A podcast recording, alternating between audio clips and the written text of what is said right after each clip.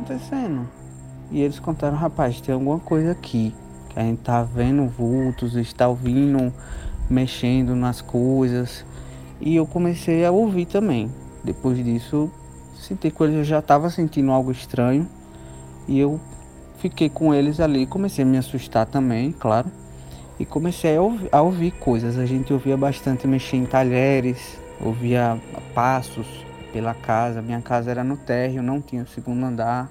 A gente super assustado com aquilo. E teve uma hora que esse, esse vulto, esse ser, não sei explicar, é, meio que bateu na porta do quarto da minha mãe. Tem alguma coisa aqui. Quando alguém da nossa companhia profere essa sentença, é quase um convite ao medo. Nossa noção de espaço se afina e instintos tomam conta da razão, nos colocando em situações de alerta, mesmo se tratando de um alarme falso. E de alarme falso em alarme falso vamos sobrevivendo. Mas eu te pergunto: e se o lobo realmente estiver atrás da porta?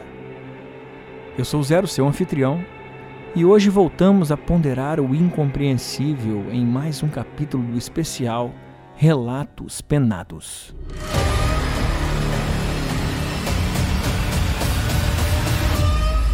Explicáveis ou não, relatos sobrenaturais ganham vida própria no populário.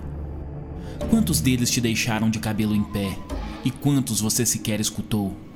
Ajeite seus fones de ouvido e esteja preparado para experimentar um deles agora. Salve Zero, salve galera do Relatos Flutuantes, ouvintes. Eu me chamo Rodrigo, sou daqui de Aracaju, Sergipe, e hoje eu vou contar um relato penado que um, é um dos que aconteceu comigo, tenho alguns outros, mas esse para mim é o mais incrível, mais intenso que eu já passei, porque principalmente por ter outras pessoas que passaram isso também. É, se eu não me engano, isso ocorreu em 2009, 2010, que foi uma época que eu fazia parte de um grupo de teatro da Igreja Católica.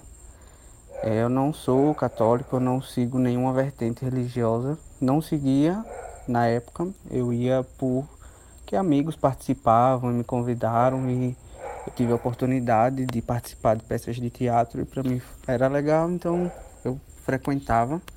E meu relato começa na, num, num desses ensaios.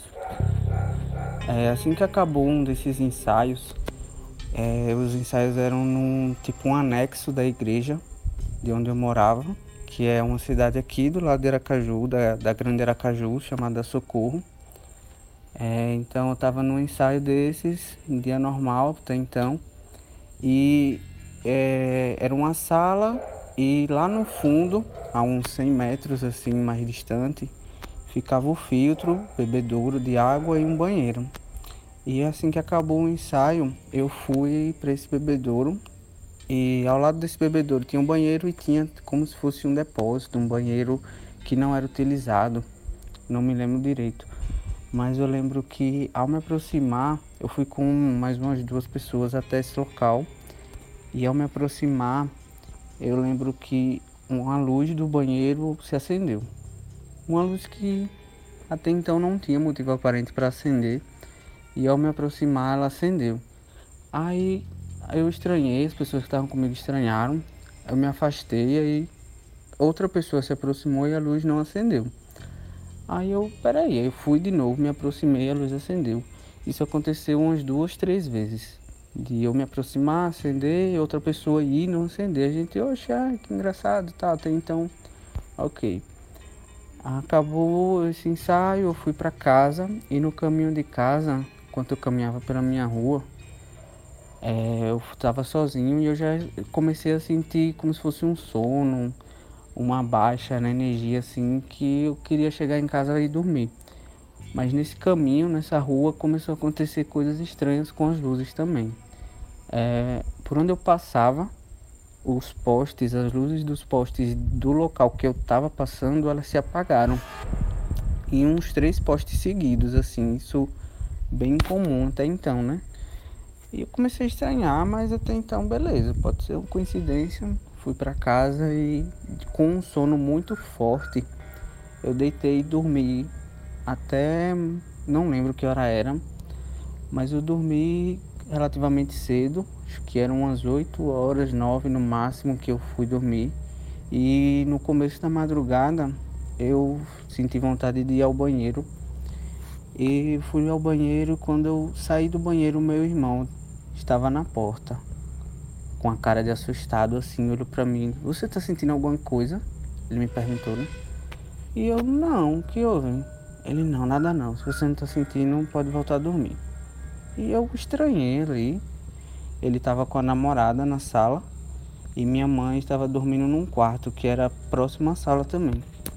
E eu estranhei aquilo, não dei muita bola, né? Tentei não dar muita bola e fui tentar dormir de novo, mas não consegui. Nisso que eu não consegui, eu fiquei algum tempo tentando dormir novamente. Então eu decidi levantar e ir até a sala, porque eu estava começando a sentir algo estranho, mas não sabia dizer o que. Aí, ao chegar na sala, tava ele e a namorada. Essa namorada, ela era médium, pelo que ela disse, era fazia, puxava tarô, coisas do tipo, coisa que até então nessa época eu não tinha acesso, eu não tinha conhecimento nenhum sobre coisas desse tipo. Mais espírita, mais voltado para esse lado místico. E eu estava. Aí cheguei na sala, estavam os dois, meio assustados, assim, abraçados, perto um do outro, né? E eu perguntei, rapaz, o que é que tá acontecendo? E eles contaram, rapaz, tem alguma coisa aqui. Que a gente tá vendo vultos, está ouvindo, mexendo nas coisas. E eu comecei a ouvir também. Depois disso, senti que eles, eu já estava sentindo algo estranho. E eu fiquei com eles ali, comecei a me assustar também, claro e comecei a ouvir, a ouvir, coisas. A gente ouvia bastante mexer em talheres, ouvia passos pela casa. Minha casa era no térreo, não tinha o segundo andar, não tinha o primeiro andar, então não tinha como. Enfim, foi estranho. A gente ficou um bom tempo assim ouvindo coisas, vendo o vulto. Eu vi por alguns, algumas vezes o vulto e a minha cunhada, por ser médium, ela dizia: Olha, ele está em tal lugar. Ela conseguia sentir mais e apontar e a gente olhava e tinha alguma coisa que eu não, eu não sei explicar, um, um vulto mesmo. Só que ela dizia forma, é assim, parece tal. A gente super assustado com aquilo. E teve uma hora que esse, esse vulto, esse ser, não sei explicar, é, meio que bateu na porta do quarto da minha mãe que a gente estava de frente para essa porta praticamente. A sala dava acesso a esse quarto e a gente viu esse ser na porta. Veio bateu na porta, tentou entrar, algo assim. E a gente, meu Deus do céu, e agora? Aí ficamos, passou a noite, a gente não dormiu. Quando foi pela manhã, é, algo muito estranho aconteceu. Que foi, a gente continuou ouvindo mas pela manhã é, a gente acordou normal, foi tentar tomar café e quando a gente foi conversar com a minha mãe, assim que, que a gente acordou e foi fazer os, os preparos para tomar café, ela perguntou quem foi que tentou entrar no meu quarto ontem. Nisso todo mundo olhou um para a cara do outro, com aquela cara de assustado e meu Deus, ela viu também. E não tinha por como ela minha mãe é testemunha de Jeová, então ela é muito cética com, com relação a essas coisas. Ela não acredita, ela não acha possível. Ela é muito cética quanto a isso. E a gente se assustou muito dela ter sentido, dela ter ouvido também. Porque ela perguntou como se tivesse sido algum de nós dois. Algum de nós três, no caso. E a gente explicou para ela, ela não deu muita bola, deixou passar. Quando foi um tempo depois, a minha cunhada ela viu um, santinho, uma foto daquelas que quando a pessoa falece, não sei se é a palavra certa, é, os familiares guardam né, um santinho com um, umas mensagens, um, a data de nascimento e de morte dessa pessoa. E ela viu aquela foto do meu tio, perguntou. Era do meu tio que tinha falecido há uns dois anos antes. Ela veio e perguntou, Ricardo, quem é? Ricardo é o meu irmão. Meu irmão respondeu, é o meu tio. Por quê? E ela respondeu, foi a pessoa que eu estava vendo aqui aquele dia.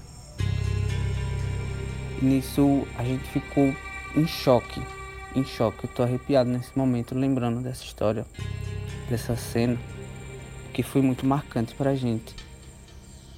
Ela olhou e disse, foi essa pessoa que estava aqui aquele dia, foi ela que eu vi. E a gente ficou sem acreditar naquilo, enfim, anos depois que a gente começou a entender um pouco mais, assim, né? Hoje eu não considero que. Eu não sei explicar a minha crença, mas eu estudei bem mais do que eu estudava na época. Na época eu era um garoto, eu tinha provavelmente meus 13, 14 anos. Então não, não pesquisava muito sobre espiritualidade. E a teoria espírita ela explica de que pessoas que se prenderam a algo aqui na Terra, elas continuam aqui após a morte, elas não conseguem partir para outro plano, digamos, imediatamente. E aí meio que bateu essa história porque meu tio ele não era daqui, ele era de outro estado e vinha para cá às vezes, mas tipo, a minha casa foi a última casa que ele visitou ficaram coisas dele na minha casa, o carro dele ficou com a gente um tempo, pertences, coisas pessoais ficaram com a gente um bom tempo. Então a gente fez sentido de que talvez ele tivesse continuado por ali, sabe? E é uma, é uma história que mexe muito comigo até hoje. Eu não sei explicar o que acontece de fato, mas essa foi a minha história. Espero que tenham gostado. E é isso. Abraço.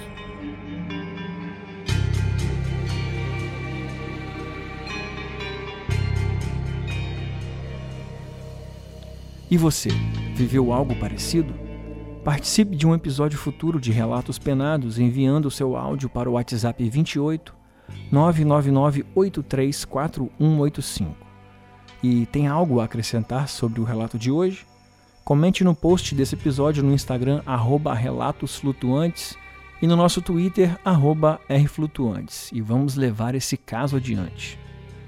Relatos Penados é uma produção do podcast Relatos Flutuantes. Nos ajude a manter nossos projetos vivos se tornando um apoiador através do apoia.se barra Relatos Flutuantes. Com uma ajuda de R$ reais ou mais, você garante a longevidade do programa e ainda recebe episódios exclusivos, dentre outras vantagens. Também estamos no PicPay, no Patreon e temos também um Pix, e está tudo organizado na descrição desse episódio. Agora também temos uma loja e nela uma camisa especial dos relatos penados. Então acessa aí lojaflutuante.com.br e bora voar no estilo flutuante. No episódio de amanhã, eu senti o colchão afundar e aí eu comecei a chorar, porque eu não sabia como sair daquela situação. Aí, na minha cabeça, veio uma voz muito forte dentro da minha cabeça: não para de orar. Orai e vigiai. Orai e vigiai. Então, até lá, e não se esqueça: o sobrenatural sempre volta.